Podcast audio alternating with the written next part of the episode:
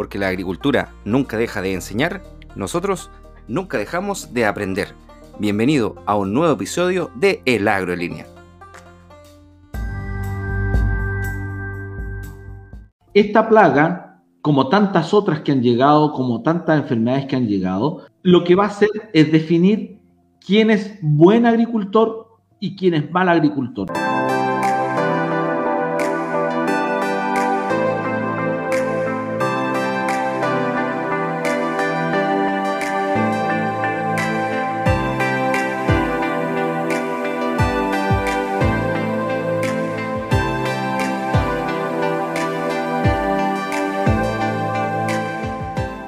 Buenas tardes. A esta hora iniciamos una nueva cita en la 104.1.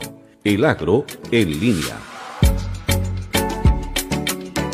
Un programa para informar, conversar y adquirir conocimiento sobre qué ocurre hoy en día en la agricultura y qué nos deparará el futuro, que es el lugar donde vamos a vivir. En Radio Innovadora con ustedes, Álvaro Seguel. Bienvenidos.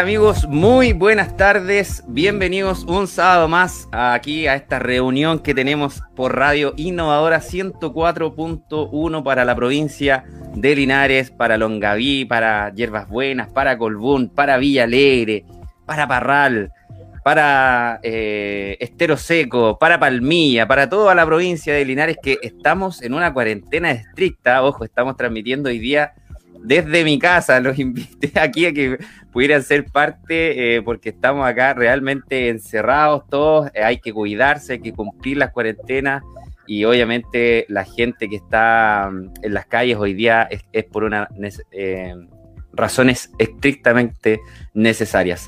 Sábado 27 de marzo ya, último sábado de marzo, ya estamos celebrando y partiendo esta tercera temporada del agro en línea transmitiendo, por supuesto, para ustedes toda la información relevante para la agricultura y el campo.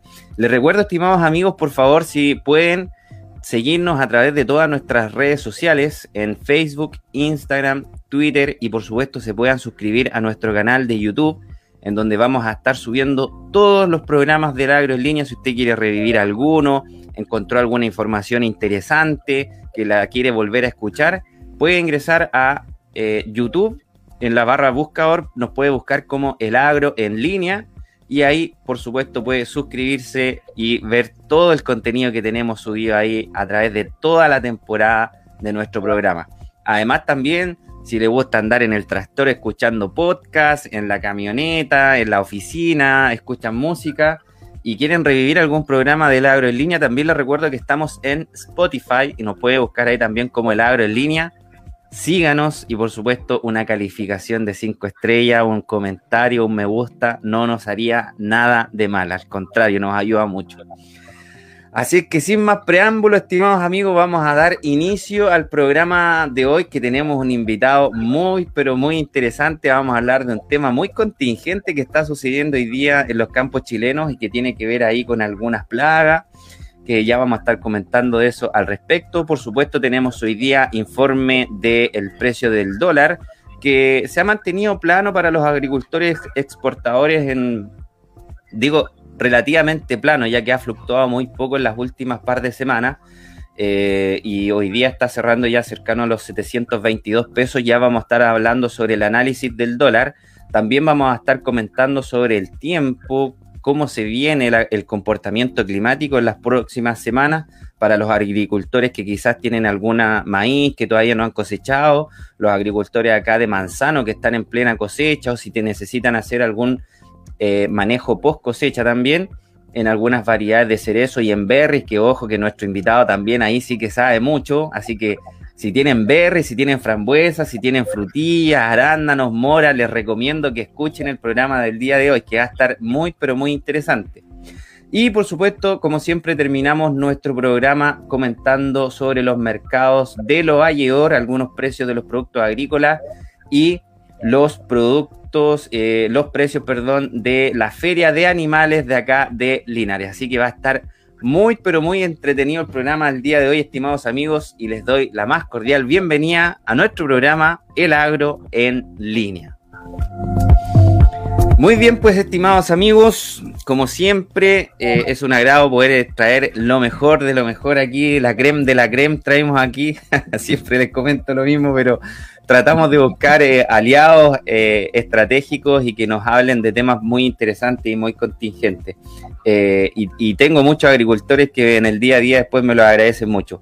Es por eso que hemos invitado al día de hoy a un ingeniero agrónomo, asesor técnico, especialista en berries, don Nelson González Marín. ¿Cómo está, estimado amigo? Gusto saludarlo.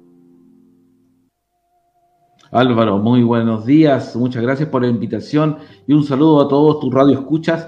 Para mí es súper importante, súper entretenido poder participar de este tipo de, actividades. Así que todo eh, esperando que tú me hagas preguntas, cualquier cosa que queramos conversar, ningún problema. Genial. Genial. Oigan, les quiero comentar para los amigos que se, están sumando a las transmisiones que Nelson es una verdadera estrella en redes sociales, particularmente en Facebook.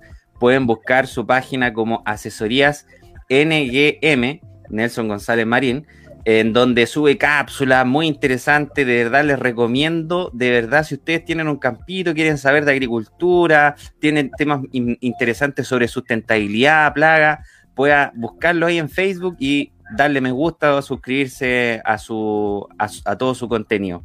Nelson, para los amigos que, bueno, yo te sigo hace mucho tiempo y conozco tu trabajo, pero para los amigos que quizás no han escuchado de ti, cuéntanos un poco a qué te dedicas y cuáles son los proyectos que estás liderando hoy.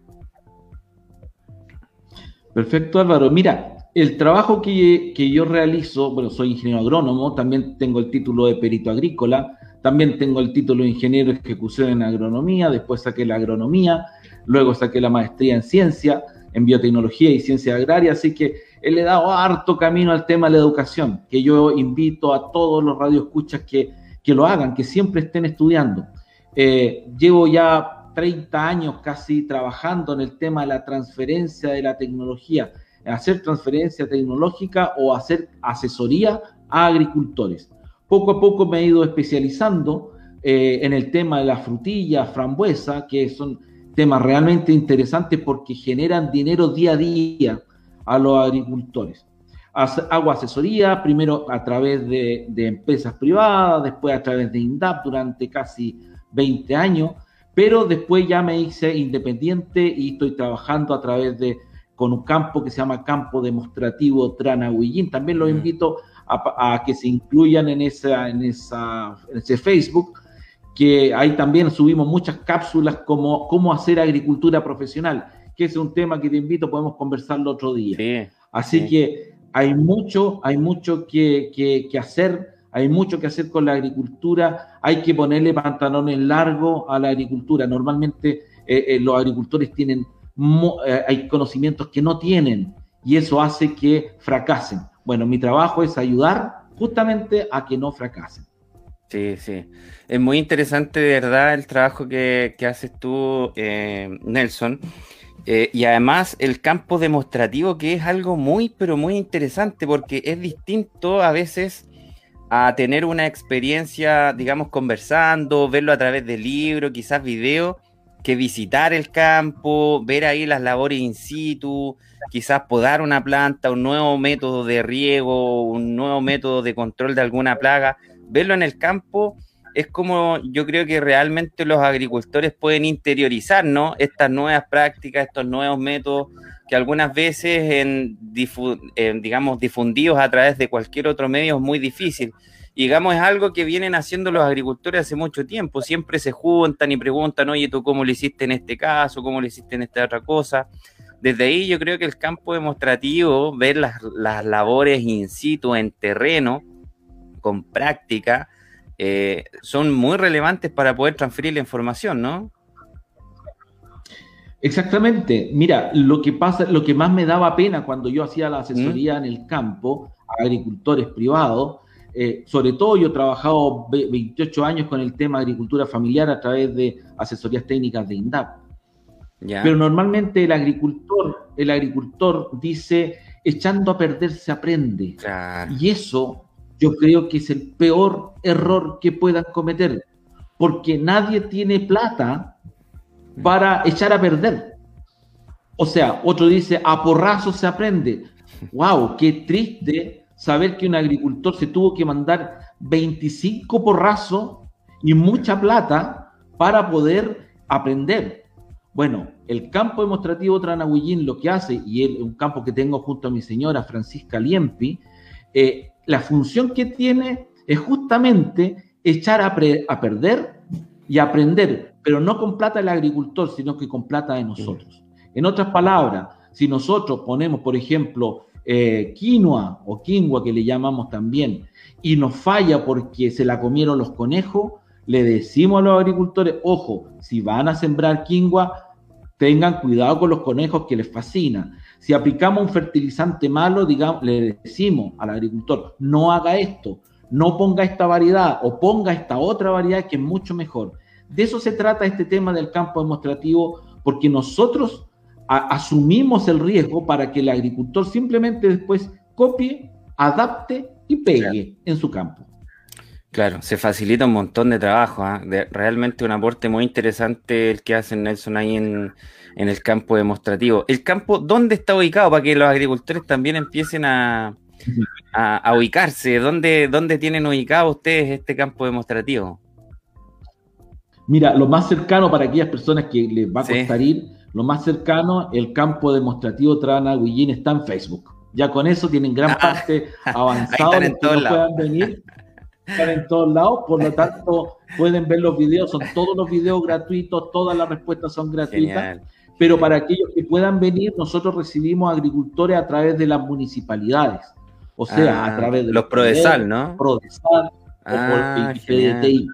A través de esos grupos se hacen grupos, los agricultores les solicitan a los profesionales venir, vienen grupos de hasta 45 personas, obviamente en, en pandemia no. Claro. Y lo, lo, recibimos durante, por ejemplo, un día, dos días, lo que ustedes estimen, lo que se estime conveniente, y hacemos las clases de lo que se estime conveniente. O sea, si, si, alguien dice queremos hablar de frutillos, porque los agricultores quieren hablar de frutillas, le damos charlas, visitas, podas, fertilización, riego, todo lo que necesiten saber sobre esos temas. Genial. Oye, Nelson, em, bueno, me gustaría que ahora contextualicemos un poco con, el tiempo, ¿no? Eh, tomando en consideración que ya estamos en muchos eh, huertos acá, por lo menos de la zona de Linares, que te escuchan, que nos están escuchando muchos agricultores que tienen arándano, muchos agricultores que tienen frambueso, mora. ¿qué labores importantes los agricultores deberían empezar a hacer en esta fecha o, deberían empezar a poner atención? Perfecto, mira, en el tema, voy a hablar primero en forma general, en el tema de los berries. ¿Sí? Los, los berries en, sí, pese a que unos son grandes y otros son chicos, son arbustivos, otros son crecedores en altura, eh, en general se comporta muy parecido. En este momento, las plantas, por ejemplo, acá en la Araucanía, las plantas de frambuesa, los que son buenos productores de frambuesa, están eh, todavía en plena cosecha y les va a quedar más o menos un mes más de cosecha. ¿ya? Eso es lo que va quedando. En este momento, los frutilleros también, aquellos que están con frutilla, todavía estamos con días calurosos, vamos, estamos hablando de va a ser todo abril de producción, pero va a llegar un momento en que en los huertos ya van a empezar a entrar en senescencia o van a empezar a entrar en dormancia. Antes que pase eso, lo importante es fertilizar con un nitrógeno para los agricultores que, no manejen el, termo nitro, el término nitrógeno, sino los fertilizantes, aplicar urea. Miren, miren qué importante. Normalmente los agricultores, los, los, agricultores generalmente ocupan la urea, sobre todo más al norte, porque dicen era el nitrógeno más barato. Pero las plantas no consumen tanto la urea, consumen el salitre, los ultrasoles, que son nitrito y nitrato. Son palabras medio difíciles, pero es que es bueno que los agricultores las vayan aprendiendo. Así es. En esta época, por ejemplo, sí. en este momento los agricultores, eh, los frutilleros, por ejemplo, a finales de marzo o mediados de abril, tienen que aplicar urea, una manito pequeñita de urea para que de esa forma, igual pasa con los frambueseros, también pasa con los arandaneros, en vez de irse a producir hoja, va a producir reservas mm. en la corona. Van a engordar las coronas. De tal forma que a principio de temporada, de la próxima temporada, agosto, septiembre, las plantas despierten con fuerza. De eso se trata. Es una manito. Ese es como un tips para que vayan sabiendo qué, eh, cosa, cómo fertilizar Sí. Nelson, ¿qué es lo que pasa si yo, por ejemplo, tengo un huerto orgánico que no puedo echarle urea? Tengo, puedo, ¿Qué opciones tengo? Mira, eh, hay un tema que eh, en el tema de los huertos orgánicos, por ejemplo, mora orgánica, en el tema de, la, frutilla orgánica, eh, es todo mucho más lento. Es toda la fertilización más lenta. Obviamente no puede aplicar, no puede aplicar urea, sería un crimen o aplicar urea. Incluso aquí en el sur yo no recomiendo aplicar urea en ningún caso, a excepción de este momento, un poquito, muy poquito. Ahora, en el caso del campo orgánico, ¿Qué producto orgánico tiene urea? El guano. El guano, el guano gallina. ¿Te fijas? Por ejemplo, hacer una sopita, un té de guano de gallina, estoy hablando de guano de gallina em, fresco, tiene que ser fresco, ah, No, claro, pero no, no, fresco, fresco, absolutamente fresco. Si es fresco, todavía tiene el NH4, o sea, el urea, el amoníaco está vivo tú haces, el amonio está vivo, por lo tanto tú haces ese té y lo aplicas en muy bajas dosis, muy bajas dosis, y ahí estás fertilizando con nitrógeno amoniacal en este momento. O sea, yo aquí... yo aquí... antes de empezar la... ¿Sí? No, para aclararle a los, a los, agricultores, yo aquí, Nelson, me empiezo a jugar el potencial productivo de la próxima temporada ya. Porque por lo general, los agricultores lo que dicen es, oye, no, yo ya coseché la fruta, yo no le he hecho nada más hasta que brote el próxima, la próxima temporada, pues, y, a partir de septiembre para adelante le, empiezan a, hacer algo. Y mira qué interesante aclarar este punto, en donde a partir desde ahora, desde la post cosecha, ya empezamos a trabajar para la próxima temporada. Es tan importante como, por ejemplo, aquellos productores de cereza que típico, cosechan el huerto de cereza, sacaron su platita, Dios quiera, sin, sin, sin mosca, ni un problema, sacaron todo y se olvidan del huerto. Así No lo riegan, no lo fertilizan, no le controlan la, el chape, el cerezo. ¿Y qué pasa? La planta, el cerezo puntualmente, se siente tan estresado, tan atacado, que, ella, que esa planta, ese árbol, dice, para el próximo año voy a bajar mi producción para poder defenderme mejor y tiene cada vez menos producción. Ese es un problema, o sea, termina la cosecha, seguimos fertilizando, seguimos regando, controlamos el chapel cerezo si es que en los sectores hay y mantenemos un árbol, un árbol absolutamente perfecto. Y ese árbol nos va a agradecer con, más producción la próxima temporada. Sí, no, qué interesante, eh, Nelson, los consejos que le estás dando aquí a los agricultores, muchos agricultores aquí en la zona de colbún, hierbas buenas, vara gruesa, acá que tienes muchos huertos, especialmente arándano y frambuesa y mora. Por lo general la frutilla para acá se ve poco por el tema eh, climático, no, no hay mucha frutilla, pero igual hay algunos huertos, hay algunos huertos chiquititos, en Orilla Maule particularmente yo he visto algunas frutillas que hay, eh, siempre bajo plástico, ¿cierto? Algunos túneles por ahí también le, he visto que le ponen los agricultores. Oye, Nelson, bueno, aparte del tema nutricional, yo todavía, vamos aquí a empezar a, pimponear, te voy a dar unos datos como para que, para que empecemos a conversar. Mira, aquí, bueno, este año la frambuesa eh, particularmente estuvo a muy buen precio, lo que hizo que muchos agricultores podaran la frambuesa a piso para la primera flor, lo que conllevó a que, por ejemplo, tuviéramos mucha más producción o, la producción estuviera mucho más acentuada en la segunda flor, en las segundas cañas. ¿Qué recomendaciones, por ejemplo, en, tipo, en poda o manejo de huerto tú empezarías a darle a estos agricultores? Que ojo, que todavía hay algunos que tienen fruta. ¿eh? Sí, claro. Pero te hago una pregunta. ¿Cuál es el destino de esa fruta? Congelado. Para congelado. Ya, no es para fresco. No, no. Ya. No, la frambuesa no. El fresco murió cuando los mexicanos empezaron a hacer fresco y ya. murió ese mercado. Ahora solamente frambuesa y UF. Perfecto. ¿Qué, qué, superficie tienen allá los agricultores? Mira, promedio varía entre los 2.000 y 5.000 metros cuadrados. Ya, entre perfecto. Mira, entre un cuarto y media eh, hectárea más o menos. Pasa lo siguiente. Eh, tú me dices si estoy equivocado con respecto a lo que hacen ustedes allá. Sí, por favor. Normalmente los agricultores podan a piso debido a que dicen, si yo dejo la caña, si dejo la caña, eh, voy a tener una fruta pequeña Así es. Y la fruta de brote de la segunda flor va, también va a salir pequeña. Así es. Por lo tanto, y, también, la primera flor. Claro, y la de la primera flor también es una fruta que, con muy pocos drupiolos, que se disgregan los drupiolos ah, eh, muy fácil también, se hace muy cara la cosecha. Y ojo también, Nelson, que te va a dar otro dato. También una de las incidencias por qué los agricultores dejaron la fruta para la segunda flor era porque la gente, para cosechar la frambuesa, fue muy problemático aquí el, problema de la gente, hubo muy poca gente para cosechar, entonces se arrancaron un poco de los arándanos, de los cerezos, eh, de la primera flor. Entonces por eso también empezaron a dejar eh, fruta para la, segunda.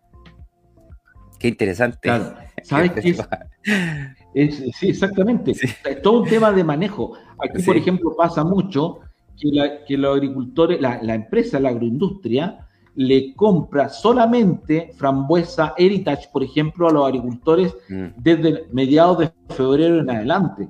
Mm. Por lo tanto, el, agricultor está obligado a cortar a piso la, la, planta, la caña, para no tener producción, porque la va a perder. Mm. Ahora, estamos hablando de un cuarto hectárea a media hectárea, no es tanto tampoco, es pequeño, por lo tanto, ¿qué es lo que se, es lo que se hace? Eh, normalmente, la, primero, te voy a dar la razón por la cual pasa eso de que la fruta se ve tan pequeña. Primero, normalmente los agricultores fertilizan una vez al año. Mm. Por lo menos en la Araucanía, los agricultores fertilizan una vez al año, dos máximo. Y las plantas comen todos los días y comen de distintas cosas. Por lo tanto, si nosotros le damos comida una vez al año con una lluvia o el riego, muchas veces regamos por, regamos por, por surco, allá en el norte, tiene mucha más agua que nosotros por lo visto, se va el fertilizante. Yo, yo trabajo con grupos de agricultores frambueseros que todos tienen entre 0,5 y 1 hectárea y de variedades altamente productivas, y ellos fertilizan de septiembre hasta mayo dos veces a la semana dos veces a la semana. Y esa fertilización es vía riego. Y ese riego es vía goteo. ¿Te fijas? O sea, tiene que ser de esa forma para poder, tener producción. Mm. Con, una, con una producción de, con una superficie de 0,25 hectáreas o media hectárea, yo te recomiendo que los agricultores intenten un año, un año, dejar la caña, pero junto con sus asesores aprender a fertilizar constantemente. Sí, Constantemente, una vez a la semana, dos veces a la semana, con riego por cinta.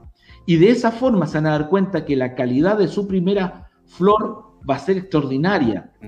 Y, la producción es pequeñita, para un cuarto hectárea, para media hectárea, para la primera flor. Esa se vende en fresco, se congela. Hay un negocio, pero extraordinario, que es el de congelar la fruta. Yo tengo agricultores que tienen 6, 7 freezer llenos de fruta congelada en espera del invierno, donde el precio del kilo de fruta congelada, de frambuesa congelada, por ellos mismos, es de 5 mil, 6 mil pesos por kilo. ¿Te fijas?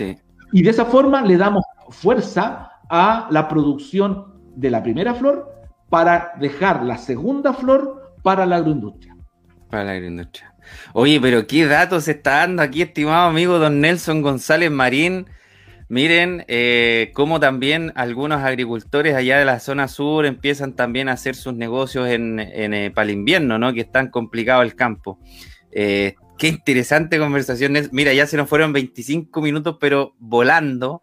Voy a, a continuación a comentarle, estimados amigos, que el dólar se recupera y completa su quinta sesión consecutiva al alza pese a la subida del cobre. El tipo de cambio cerró en los 729 pesos con 68 centavos, lo que significa una subida de 2,4 pesos respecto de la sesión del día eh, jueves. Y es que pese a que iniciaron la jornada con una caída, las operaciones del dólar se lograron recuperar y cerraron este viernes con un nuevo avance frente al peso chileno en medio de un alza en el precio del cobre, principal producto de exportación nacional, y una debilidad global de la divisa estadounidense. El avance del dólar se da en un día de optimismo en los mercados, el que está acompañado por buenas noticias provenientes desde Estados Unidos, un mejor crecimiento a lo esperado del PIB del cuarto trimestre, una baja cifra en la cantidad de subsidios de desempleo y una fuerte apuesta del presidente Joe Biden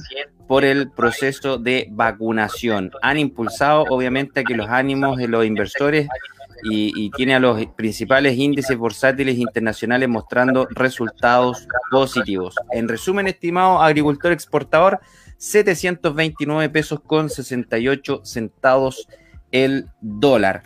Eh, estamos conversando aquí con una interesante conversación con don Nelson, que muy eh, amablemente aquí nos está informando ¿no? sobre todos los avances, sobre toda la investigación, sobre todo el desarrollo y la vinculación eh, y la extensión que hace allá en su campo demostrativo en, el sur.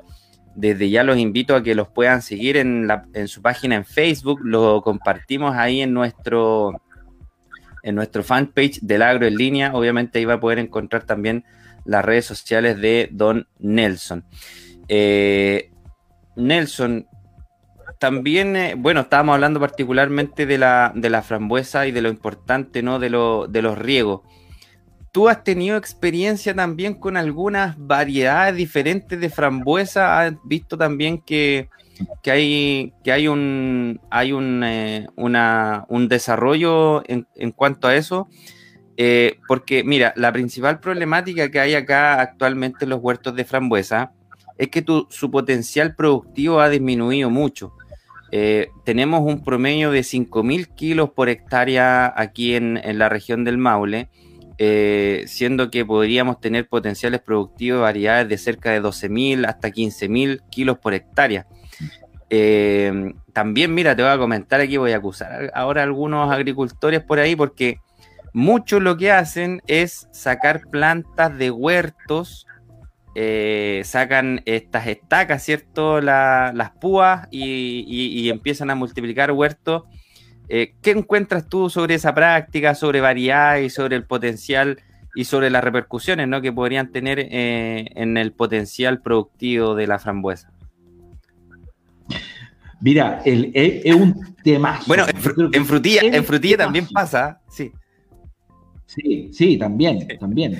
Ahora, piensa una cosa, eh, para todos los radioescuchas, eh, nosotros hace 15 años éramos los primeros o los segundos productores y exportadores más grandes del mundo de frambuesa. Los más ah, grandes. Pero mira qué buen este dato. En este momento somos los quintos y vamos al sexto lugar. Hemos caído 5 a 6 puestos. Mm. En 10 años más ya no vamos a existir a ese nivel como exportadores de frambuesa. Si sigue tan mal como va la cosa. ¿Por qué? Primero, porque el precio ha sido pésimo para la exportación. Pero ahora se está mejorando. Ha sido bien interesante este año porque parece que alguien pegó un par de bofetadas por ahí a alguno y el precio mágicamente subió. No sé por qué. Bueno, salió en las noticias que pasó también. Ese fue un tema. Después subió mágicamente. Eh, yo estaba viendo estadísticas y siempre se dice lo que pasa es que el precio internacional de la frambuesa va en baja. Mm. Yo empecé a buscar estadísticas para unos estudios que estoy haciendo y el precio de hace 10 años a la fecha ha subido sostenidamente el precio de la frambuesa en Europa y en Estados Unidos. Y la superficie plantada en el mundo ha, subido sostenidamente también. Pero tú vas a los mismos gráficos en Chile y todo va rumbo al precipicio. Entonces, algo está pasando en Chile. Bueno, los precios, que eran pésimos, hacía que los agricultores no invirtieran en plantas, en plantas genéticamente de buena calidad, sino que empezaran a sacar plantas de los mismos huertos o de los huertos vecinos, que es la peor práctica que puedes hacer. Como tú dices, 5 toneladas por hectárea, o DEPA incluso dice que máximo que el promedio nacional está entre 4,5 y 6, o sea, 5 toneladas eh, por hectárea es el promedio nacional, lo que es pésimo. Nosotros plantamos Heritage y en la primera temporada, a vuelta de, plantación, la primera temporada, solamente aplicando el agua justa y la fertilización justa, nada más, produjimos 12,8 toneladas por hectárea. Mm. Nada más, pero usamos una planta genéticamente buena, o sea, de muy buen De buena calidad, claro. Sí. Claro, ahora tenemos también otras variedades como Santa Catalina, que produce 25 toneladas por hectárea ese otro tema que hay que conversar también. Oye, Nelson, Nelson, y lo otro es la transmisión de plagas y enfermedades también que hace trasladando plantas de un huerto de un lado para otro versus estas otras plantas de vivero que vienen totalmente sanas, ¿no? Absolutamente. Mira, si el agricultor cuando le compra a un vecino alguna parte estaca mm. que son, ni siquiera le llamamos estacas, son desechos de poda, lo que, ya, lo que yo llamo basura, lo que estás comprando son todas las enfermedades del agricultor que lleva 10 años con su huerto. Es lo peor que puede hacer. Además, que no estás comprando, la, si él dice que tiene Heritage, probablemente lo que estás comprando no es una Heritage, es una mezcla de una fruta que cayó al suelo, se transformó en una planta y esa planta es una mezcla entre la Heritage del agricultor y un polen de otra variedad que trajo una abejita. Mm. Por lo tanto, no sabes qué es lo que estás comprando realmente. En otras palabras, es como decir, yo quiero correr una carrera de Fórmula 1, pero mis ruedas son de carreta. No tengo ninguna posibilidad de ganar esa carrera. ¿Se fijan? Y de benzina le voy a echar agua. Pésimo. No tengo ni la posibilidad de ganar y los pobres van a seguir siendo pobres. Se limita mucho. Que generar Claro. No debemos trabajar bien. Claro. Interesante conversación, estimados, aquí con el amigo don Nelson González Marín. Lo vamos a traer más seguido el programa, parece, don Nelson, ¿ah? porque de verdad que está muy, muy interesante. Muy bien, vamos, eh, estimados amigos, a hacer una pequeña pausa comercial. Nos vamos a retirar un par de minutitos y ya estamos de regreso acá en el Agro en línea.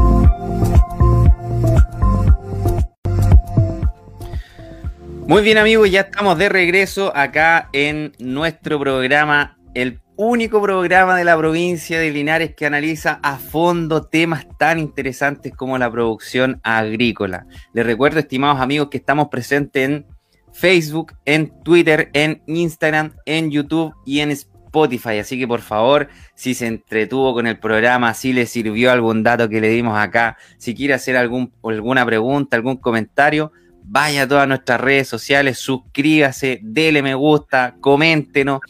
También eh, eso, todo eso nos ayuda mucho para poder seguir transmitiendo toda esta información tan interesante y por supuesto información local que, muchas veces eh, se desestima, pero la información local es pero muy, muy relevante, ya que valorizan ¿no? una realidad que zonal, eh, una realidad local, una realidad provincial eh, que muchas veces no se conversa en los medios grandes. Así que de ahí a que nos mantengamos en comunicación y que mantengamos también vivo, ¿no? Toda esta pasión que tenemos por nuestra agricultura. Estamos conversando en una interesante aquí conversación junto con don Nelson González Marín, ingeniero agrónomo, asesor técnico, extensionista, ya yo le pondría extensionista agrícola porque el hombre aquí se maneja un montón en la transmisión y en la transferencia tecnológica de nuevas técnicas, nuevas variedades, nuevos métodos para la agricultura, principalmente en la producción de berries.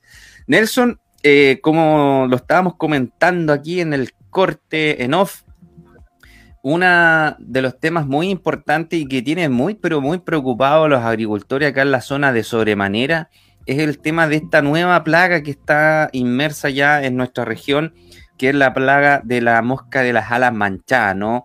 Esta mosca del, orden, eh, bueno, es un díptero, pero es de la, de la clasificación de la familia de las drosófilos, ¿no? Para que los eh, amigos agricultores entiendan este típico mosquito chichero que llega cuando hay algunos procesos de fermentación, de emanación de alcoholes. Eh, este típico mosquito chichero que llega no es el de la ala manchada, pero es pariente. Lo que sí, este llega cuando la fruta ya está podrida, hay emanación de alcohol, es cierto. El daño que produce esta nueva plaga, estimados amigos, es que esta plaga hace el daño cuando la fruta está sana, la fruta está fresca. Nelson, ¿cuáles han sido tus aproximaciones con la plaga? ¿Qué es lo que ustedes han visto? ¿Qué es lo que han estudiado? ¿Cuáles han sido tus aprensiones, tus comentarios, por favor, respecto a esta nueva plaga que ingresó a nuestro país hace un par de años, la Drosófila Suzuki? Mira, eh, hay un, es un problema demasiado grave. Te cuento, eh, como tú dices, por ejemplo, las moscas chicheras, las moscas del vinagre normalmente atacan en la fruta podrida. Por lo tanto, el cliente no, eh, no toca eso, porque si tú tienes una fruta que está mala, la tirabas al suelo, llegaba esa mosquita y se la comía o, hacía su huerto y no, no había ningún problema. en este momento, eh, por ejemplo, acá hay muchos trips, hay muchos pulgones que generan daño en la fruta, pero el agricultor cuando ve una fruta dañada la toma y la bota. No hay problema tampoco porque finalmente siempre al, cliente le estaba llegando una fruta de buena calidad. Con la mosca, con la drosófila Suzuki, eso no pasa. Como tú muy bien decías, la hembra pone el huevo en la fruta absolutamente sana, y quien se da cuenta de que está contaminada es la dueña de casa y pega el salto. Porque le está saliendo un gusano, le está saliendo una pupa de adentro de la fruta. Mm. Ese es el gran problema. Que si no lo controlamos o no la prevenimos, vamos a tener fruta que se nos va a podrir en la mata o les vamos a estar vendiendo larvas a los clientes. Ese es el grave problema. Oye, Nelson, ¿por qué ha sido tan, tan drástica la diseminación de esta plaga? ¿Por qué, tan, ¿Por qué se multiplica tan fácil y llega a todos lados tan rápido? ¿Por qué? Mira, el, tema es así, la historia parte del, año 2017 cuando a algún chileno, voy a pensar, o argentino, se le ocurrió pasar fruta, no sabemos qué tipo de fruta fue, desde Argentina a Chile a través del paso de Curarrehue, o Mamuil Malal, que se llama en la Araucanía, acá en mi zona. Mm. Pasó por Pucón y se le ocurrió, vio que tenía una fruta que estaba mala y la tiró por la ventana del auto, del camión, del bus y contaminó. Esa, esa, esa fruta, se le, el SAC le hizo el seguimiento a la, a, la, a la introducción de esta mosca y el año 2017 se pilló en Pucón, se pilló en Lanco, que es para el sur, carretera 5 al sur, en Yanquihue, en O'Higgins, y así se fue por la carretera. Nosotros estábamos libres acá en la Araucanía hasta el año pasado. Este año estamos igual que ustedes, hasta arriba de mosca la fruta. Y ese gran problema, que estamos con una tremenda contaminación. ¿Y quiénes son los que lo diseminan? Son agricultores, o más que agricultores, los cosecheros, que cuando ven una fruta que está mala, lo que hacen es sacarla y botarla al piso. Tremendo error. ¿Qué es lo que pasa ahí? ¿Qué sucede? Porque la gente cree que con eso, como, está la, como que la fruta está desinflada, la pescan, la tiran al suelo y ahí termina su crecimiento, la larva, sale la pupa y finalmente sale el adulto. ¿Saben ustedes que la mosca de la, de la drosófila puede reproducirse, puede tener 13 generaciones mm. En una sola temporada. O sea, la madre, la hija, la nieta, la bisnieta, la tataranieta, pueden ser 13 generaciones en, en un solo año. Eso hace que sea tan rápida su multiplicación. Además, acelerado por la gente que bota al piso la fruta, que está mala, y además, porque la, la mosca de alas manchadas si no tiene dónde eh, alimentarse, reproducirse o guarecerse, lo hace en la zarzamora. Y eso nadie lo controla. a orillas de caminos donde hay zarzamora, nadie controla, nadie pone insecticida. Por lo tanto, es ahí donde se guarece, por ejemplo, en invierno. Claro. Sí, es, muy difícil esta plaga, ¿no? Es muy agresiva, eh, se multiplica muy rápido. Y lo otro es que tiene un montón de hospederos, puede, tiene estas plantas, ¿no? Que son prácticamente hoy día silvestres, la mora silvestre que conocemos todos, es alimento y es refugio para esta plaga, lo que hace que también sea muy difícil su, su control y se pueda detener de forma muy, muy compleja. Eh, acá te comento, Nelson, bueno, te lo comenté muy rápidamente en el corte, pero acá nosotros estábamos viviendo una, situación bastante compleja, ya que antes de la lluvia que tuvimos entre febrero y marzo de este año, los precios de la frambuesa estaban muy buenos, estaban sobre los 2.500 pesos en algunos sectores, particularmente el sector de acá de Longaví, de en La Puntilla, eh, y de un día para otro, después de esta lluvia, hubo como una explosión de la plaga, que yo le atribuyo a que la plaga tuvo más humedad relativa, no tuvo más condiciones para poder reproducirse, en donde yo vi cómo rejillas de frambuesa o de arándano también, que me tocó ver, explotaban con, con, con drosófila, era un tema pero impresionante. Eh, y también lo que hicieron que muchos precios bajaran, o sea, estábamos hablando de que de los 2.500 pesos bajamos a 800 pesos. Eso significó lapiar prácticamente la temporada de frambuesa en la zona eh, y hizo que muchos agricultores tuvieran que parar las cosechas. ¿Cuáles fueron tus, cuáles creen que serán tus, principales aprensiones respecto a eso? ¿Cómo, ¿Cómo crees tú, Nelson, que los agricultores eh, debieran empezar a manejar esta plaga de aquí en adelante? ¿Cuáles serían las prácticas que tú ves más comunes que se tendrían que empezar a dar en los huertos para poder a raya ¿no? esta nueva plaga que ingresó a nuestro país? Eh, a ver, ¿qué es lo que pasa? Esta plaga, como tantas otras que han llegado, como tantas enfermedades que han llegado, eh, lo que va a hacer es definir quién es buen agricultor y quién es mal agricultor. Disculpen que sea tan directo, pero tenemos poco tiempo, pero ya hay que decírselo. ¿Quién es frambuesero, frutillero profesional? ¿Y quién es alguien que va pasando por el cultivo probando nuevas eh, posibilidades de negocio? Pasó con eh, la mosca a los cuernos, donde al principio los animales se morían desangrados por culpa de la mosca a los cuernos. Pasó con eh, la nocemosis, pasó con la plaga de, la, de las abejas, esta, ¿cómo se llama? La, esta que se mete de entre medio, la, bueno, no me acuerdo, la que, que, hacía que los apiarios se murieran completos, solamente quedaron los apiarios los profesionales. Va a pasar lo mismo. Aquí solamente van a quedar los frambueseros, frutilleros, cereceros que realmente sean profesionales, que sepan hacer controles, que sepan prevenir. Por ejemplo, aquel agricultor que está acostumbrado a botar su fruta al suelo, ese agricultor va a desaparecer como frambuesero, como frutillero. Lo cual está bien. Aquí, por ejemplo, la empresa, la agroindustria, lo que los, agroindustrias están haciendo una diferencia con respecto a lo que ustedes hacen, por lo visto. Ellos, ellos están manteniendo el precio, pero son mucho más acuciosos en la certificación de la fruta. Hacen, abren fruta, ven si viene con larva. Y eso lo castigan prácticamente o no lo reciben. ¿Ya? O por lo tanto, el precio se está manteniendo, pero para la fruta sana. ¿ya? El, precio que tú decías, 2.400, 2.500, para mí que era acá, eh, es un muy buen precio, incluso un poco más. Pero fruta sana. ¿Ya? Eso, eso es lo fundamental. Ahora, yo conversaba con algunos agricultores que son pequeñitos, media hectárea solamente, tienen tres cuartos de hectárea, no es más y que acostumbraban tirar fruta al suelo, yo le dije dos posibilidades. O no le tira la fruta al suelo. ¿Qué pasa si no tira la fruta al suelo? ¿Qué hace con ella? Tiene que dársela a los animales. Uno me decía, pero la entierro. Va a enterrar 50 kilos, 100 kilos, 200 kilos, muy difícil. Mm. Y además que esas moscas van a salir igual. Tiene que dársela a los cerdos, a los pollos, a los gansos, por ejemplo, si tiene.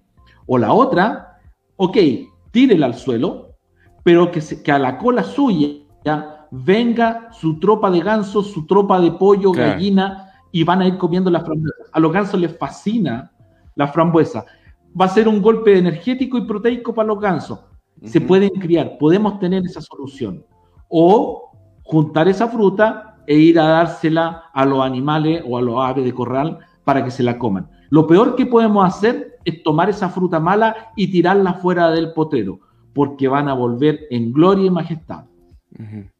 Sí, y, se pone más alimento, ¿no? También se ponen más recursos a disposición de la plaga, así que también ahí se pone muy, muy complejo el, tema. Eh, Nelson, ¿cuáles crees tú que hay algunas labores culturales, quizás poner alguna planta, eh, algo que podamos hacer los agricultores para mantener a raya esta plaga? Sí, mira, el, el, SAG ha estado recomendando mucho el tema de las, famosas trampas de botella con vinagre. Esta es una mosca del vinagre, por lo tanto, le gusta todo lo que sea vinagre, por eso se van a la fruta, también a la fruta que está en el suelo, porque ya está vinagre, ya pasó de azúcar a alcohol y de alcohol fermentó a, eh, a vinagre. Pero ahí yo tengo una seria duda. Eh, si nosotros en el huerto, para todos los agricultores que nos escuchan, que no tienen la mosca de alas manchadas, eh, que no tienen, eh, tengan cuidado con poner eh, estos monitoreos, esta, esta, estas botellas con mm. vinagre. En pueden, ser, pueden ser atrayentes, ¿no? Es exactamente eso, es, una, es un atrayente para que vengan. Si las moscas andan revoloteando, se van a ir a la botella, mm. pero las botellas no hacen todo el trabajo. hay artículos que hablan de entre 400 y 500 botellas de con vinagre por hectárea. O sea, es para, realmente para hacer un control efectivo, lo cual es imposible. Eso no va a ser así. Sí. ¿Se fija? Por lo tanto, si alguien tiene un campo, ¿qué es lo que tiene que hacer? Poner las botellas, pero fuera del huerto, alejado del huerto, cosa que ahí quede como monitoreo. Eh, desplacemos a las plagas a otro lugar, pero no dentro del huerto. ¿Ya? Me hago cargo de lo que estoy diciendo. Mm me hago cargo de lo que estoy diciendo porque el SAG tiene como idea eh, de, poner alrededor del huerto y dentro del huerto. Si no tenemos la plaga, mm, hagámoslo lejos del huerto. Si ya tenemos la plaga, pongamos la mayor cantidad de botellas con vinagre y veneno que, puede, que pueda haber. Bueno, eh, hay una paleta de agroquímicos también que autorizó el SAC para el, para el control de la plaga, pero tiene tantas generaciones, Nelson, que, que también ahí hay que tener un montón de cuidado porque como, como bien lo dices tú, no estamos tan, tan profesionalizados y muchas veces hay temas ahí de incompatibilidades en ingredientes químicos, eh, hay incompatibilidades también con el tema de, de, algunas restricciones, ¿no? Algunas moléculas que están prohibidas para el cultivo. Y hoy día también, Nelson, bueno, ¿para qué vamos a tapar el sol con un dedo? Hoy día cualquier persona puede ir a alguna eh, empresa de venta de insumos y puede comprar cualquier insumo, el que quiera. Eh, si está rotulado o no, si es para un cultivo o no, si ya lo aplicó más veces de las que debería usarlo o no. Básicamente eso, eso no se ha profesionalizado mucho eh, y, y ahí también es donde hay que poner cuidado pero hay algunas técnicas, por ejemplo, no sé, revisar las que las rejillas vengan limpias, que no traigan restos de fruta, eh, procurar que el huerto pasarlo cada, cada dos o tres días, mantenerlo limpio, sin fruta madura, mm. qué sé yo, eh, eh, rozar los bordes de los caminos o los bordes del huerto. ¿Qué otras cosas en paralelo podríamos recomendarle a los agricultores que, que estuvieran en sus manos y que pudieran hacer para poder controlar la plaga? Claro, mira, sobre todo, como tú muy bien dices, con sobre todo la limpieza, la higiene, no solamente del huerto, sino que de todo lo que está alrededor del huerto, de todo el predio. Porque podemos estar limpiando y te manteniendo muy limpio la frambuesa, pero tenemos zarzamora que está preciosa y ahí en, la orilla del cerco, y ahí está la mosca esperando que salgan.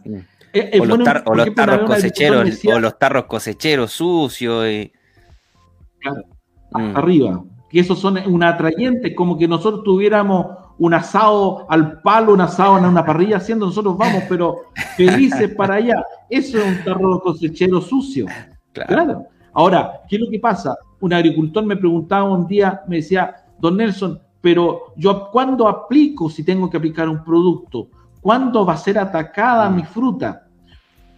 Ojo, la mosca del vinagre, perdón, la mosca del vinagre, en este caso la drosófila, tiene la gracia de y, tiene la necesidad de poner sus huevos en una fruta que empieza a madurar. Mm. Ese es el punto. Buen dato, ese es buen Por lo tanto, eh, cuando, empieza a madurar, porque ya está la, piel de la frambuesa, está, ya no está tan dura, no está tan, tan deshidratada, sino que ya está un poco, la cutícula está un poco más suave. En ese momento llega la, hembra y corta con su sierra y pone el huevo. ¿Qué, ¿Qué, tenemos que hacer entonces? Antes hacer la aplicación de producto. El problema es que estamos con abejas dando vuelta, es el otro problema. Mm. Pero no sacamos nada con hacer una aplicación cuando estamos en fruta madura, porque ya está completamente contaminado. ¿Qué es lo que le he tenido que recomendar a los agricultores? Ok, va a ocupar su producto, su producto recomendado por su agroindustria, ningún problema, pero hágalo posterior a la cosecha. Cosecha absolutamente toda su frambuesa hasta pintona. Mm. Después saca lo que es pintón y deja todo lo verde y en ese momento aplica. O sea, esto, es, esto, esto es aplicable también a la, a las frutillas, a las moras, a, los, a los arándanos, los, sí. Es aplicable, a, digamos, a todos los, cultivos. Mm. Exactamente. En ese momento, como tú aplicaste en fruta verde, la mosca todavía tú sabes que no está. Entonces va a quedar la planta protegida contra la mosca. La mosca va a ir a poner un huevo y si lo llega a colocar, esa, esa larva va a morir. No se va a alimentar de la fruta. Eh, por ahí me decían, eh, ¿podemos usar jabón potásico? Ojo, que hay jabones potásicos y voy a, hacer, voy a dar una marca, jabón potásico Popeye. Es extraordinario para otras plagas. Pese que no es un insecticida, le saca, le lava la cutícula al pulgón y lo deshidrata para el chape del cerezo es extraordinario. Nosotros tenemos cerezo acá, le aplicamos jabón potásico cuando tenemos el chape del cerezo y a los tres días es una pasa de, chape. Está muerto inmediatamente. Es extraordinario, pero actúa por contacto. Qué buen dato. Por lo tanto, si la mosca no está, mm. eh, no está en la fruta, en ese momento poniendo el huevo, claro. No, le va a hacer, absolutamente nada. se fija, por lo tanto, hay que tener mucho cuidado qué producto utilizar y en qué momento preciso aplicarlo. Sí, sí, sí. Interesantísima conversación, estimado amigo, aquí con Don Nelson. Eh, voy a comentarles muy rápidamente acerca de los mercados, estimados amigos. Les comento que desde la región del Maule llegaron a Levalleor fruta, arándano y frambuesa. Arándano a 4 mil pesos la bandeja de 2 kilos y frambuesa a 8 mil Mira el dato, eh, Nelson. Hoy día llegó frambuesa, eh, precio. Ah, no, perdón, esto es el precio del día de ayer, 27. En lo ayer, frambuesa, 8 mil pesos la bandeja de 2 kilos. Y eh, hortalizas en lo ayer, desde la región del Maule, llegaron papa a 5.200 pesos el saco de 25 kilos y poroto granado a 17 mil pesos el saco de 25 kilos. Ha estado bajando un poquito la, la, los porotos y las papas han subido un poco. Estuvieron muy baratas hace un, par de días atrás. Eh, voy a ver aquí de puro sapo nomás. ¿ah? Voy a meterme a Araucanía. ¿Qué ha estado llegando a Araucanía? Mira, de Araucanía en, en hortalizas están, llegaron zanahorias a 4.500 pesos el saco de 20, 20 kilos. Por otro granado también, 17.000 pesos el saco de 25 kilos. Y por supuesto papa. Papa, papa de sureña. Esta es la típica papa sureña que aquí mis amigos de Orilla Maule le entran a competir ahí las papitas. Y eso. Y de la feria de animales, estimado amigo, tome nota si tiene alguna vaquilla, algún novillito que quiere llegar a la feria. Los precios fueron los siguientes. Feria de los animales del día lunes 22 de marzo del 2021, acá en Linares, novillo gordo, 1.702 pesos el kilo promedio general, novillo engorda, 1.346 pesos el kilo promedio general, Vaca gorda, 875 pesos el kilo promedio general. Vaca engorda 776 pesos el kilo promedio general. Vaquilla gorda 1.363 pesos el kilo promedio general. Vaquilla gorda 1.207 pesos el kilo. Terneros 1.360 pesos el kilo. Terneras 988 pesos el kilo. Se vendieron cuatro bueyes, mire qué bueno, en 1.105 pesos el kilo promedio general y se vendieron cinco toritos en 1.203 pesos el kilo promedio general. Esos fueron los precios estimados, amigos, de los principales productos. Ahí si tiene alguna duda, alguna consulta, me escribe nomás y nosotros aquí con mucho gusto le damos el dato. También, estimado amigo, si tiene, necesita para alguna cosecha, alguna labor agrícola, necesita que le ayudemos a sacar algún permiso de estos colectivos eh, para sus trabajadores, algún agricultor por ahí que tiene problemas con el internet, eh, nos puede ubicar a elagroenlinea.gmail.com, nos puede escribir o nos puede llamar al teléfono 932 44 92 50 y con gusto ahí le estaremos ayudando para que pueda sacar con sus pegas adelante. Don Nelson, ¿cuál es el último mensaje que le tiene a los agricultores acá de que lo escuchan a través de Radio Innovadora? Bueno, primero que todo, muchas gracias por haberme invitado. Estoy abierto a cualquier otra invitación. Para mí encantado poder conversar. Soy muy buen conversador. y una cosa, eh, si Alexis Sánchez es un futbolista profesional, ¿por qué un agricultor no puede ser profesional? Él no estudió en ninguna universidad para ser profesional. Mm. Los agricultores también pueden ser profesionales, basta que hagan las cosas como corresponden. Yo sé que hay muchos agricultores que trabajan con mucho esfuerzo, otros que sufren mucho. La agricultura no tiene que ser un sufrimiento, tiene que ser una pasión, algo hermoso, algo que vaya fluyendo. Y eso se puede hacer. Lo que, hace, lo que es necesario, sí, es que aprendan, se capaciten, se perfeccionen, se metan a través del Facebook a este tipo de cosas, que escuchen la radio a la gente que les puede enseñar la agricultura profesional es lo que se viene. Ese yo creo que es mi mensaje para todos ustedes. Muchas gracias por tu invitación. Genial. No, muchas gracias a ti, Nelson, de verdad, con mucha humildad. Nelson aceptó al tiro nuestra invitación a conversar y estoy seguro que lo vamos a repetir, Nelson, más adelante. Así que pierde cuidado ahí a los amigos. Muy bien, pues amigos, con estas palabras despedimos aquí a nuestro amigo Nelson. Ah, Nelson, se me está yendo un, detalle. ¿Dónde, recalquémoslo a los agricultores, dónde te pueden ubicar, dónde pueden hablar contigo? Hay mucho profesional acá de municipalidades eh, dedicadas a temas de, de Provesal, Prodemo, que nos escuchan también. Eh, ¿Dónde pueden eh, ubicarlos a ustedes? Eh, muy sencillo, a través del Facebook, mensaje de Facebook del Asesorías NGM de Nelson González Marín y a través del campo demostrativo Tranahuillín. Y mi correo electrónico es mi nombre completo, súper fácil, Nelson González Marín, todo junto, arroba gmail.com. Genial, genial. Ya pues, estimados amigos, con estas últimas palabras despedimos a nuestro amigo Nelson González y como siempre los dejo invitados a que se puedan conectar la próxima semana en una nueva entrega de nuestro programa, el programa agrícola de la provincia de Linares para el mundo, el agro en línea. Hasta luego, que tengan un gran fin de semana. Chao Nelson. Chao, chao.